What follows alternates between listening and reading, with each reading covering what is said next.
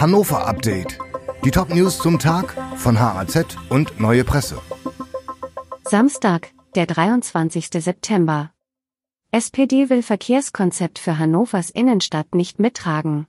Die SPD in Hannover lehnt das von Oberbürgermeister Belit Onay vorgeschlagene autoarme Verkehrskonzept für die Innenstadt in seiner jetzigen Ausgestaltung ab. Sie fürchtet Verschlechterungen für den öffentlichen Personennahverkehr, den Wegfall von Einnahmen durch Parkgebühren und sieht viele Betroffene nicht beteiligt. Derzeit gibt es keine politische Mehrheit im Stadtrat, sagte SPD-Chef Adis Ahmetovic am Freitag. Er wirft dem Oberbürgermeister einen medialen Alleingang vor. Onay reagierte gelassen. Ich freue mich auf die Beratungen in den kommenden Wochen, damit wir die Bedenken der SPD auflösen und Detailfragen bearbeiten können, sagte er.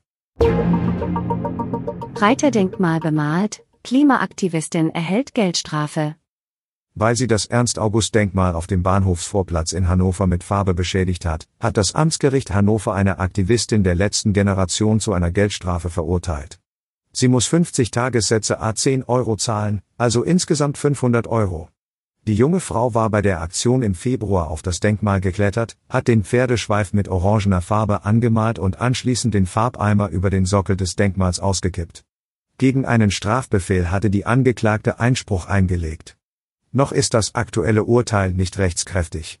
Die Aktivistin kann Revision einlegen. 96 Stürmer Tresoldi fällt auch in Düsseldorf aus. Fußball-Zweitligist Hannover 96 muss auch am Sonntag im Spitzenspiel bei Fortuna Düsseldorf auf seine Sturmhoffnung Nicolo Tresoldi verzichten. Der 19 Jahre alte Angreifer ist seit seiner Länderspielreise mit der deutschen U21-Nationalmannschaft in der vergangenen Woche erkrankt. Das gefällt mir einfach nicht, dass Nicolo von der Nationalmannschaft zurückkommt und uns so lange krankheitsbedingt ausfällt, sagte 96-Trainer Stefan Leitl am Freitag. Hannover kletterte durch drei Siege in den vergangenen vier Spielen bis auf Platz 4 der Tabelle. Die Fortuna geht als Spitzenreiter in diesen siebten Spieltag. Verdi droht mit Warnstreik im Weihnachtsgeschäft. Im Tarifstreit des Einzelhandels will die Gewerkschaft Verdi ihre Warnstreiks in Niedersachsen und Bremen ausweiten. Wenn die Arbeitgeber weiter bei ihrer Haltung bleiben, werden wir auch im Weihnachtsgeschäft zu Streiks aufrufen, sagt Verdi-Verhandlungsführerin Sabine Gatz am Freitag nach der inzwischen fünften Verhandlungsrunde.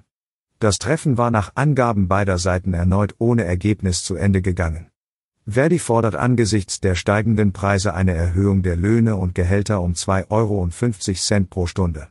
Für die unteren beschäftigten Gruppen verlangt Verdi einen Stundenlohn von mindestens 13,50 Euro.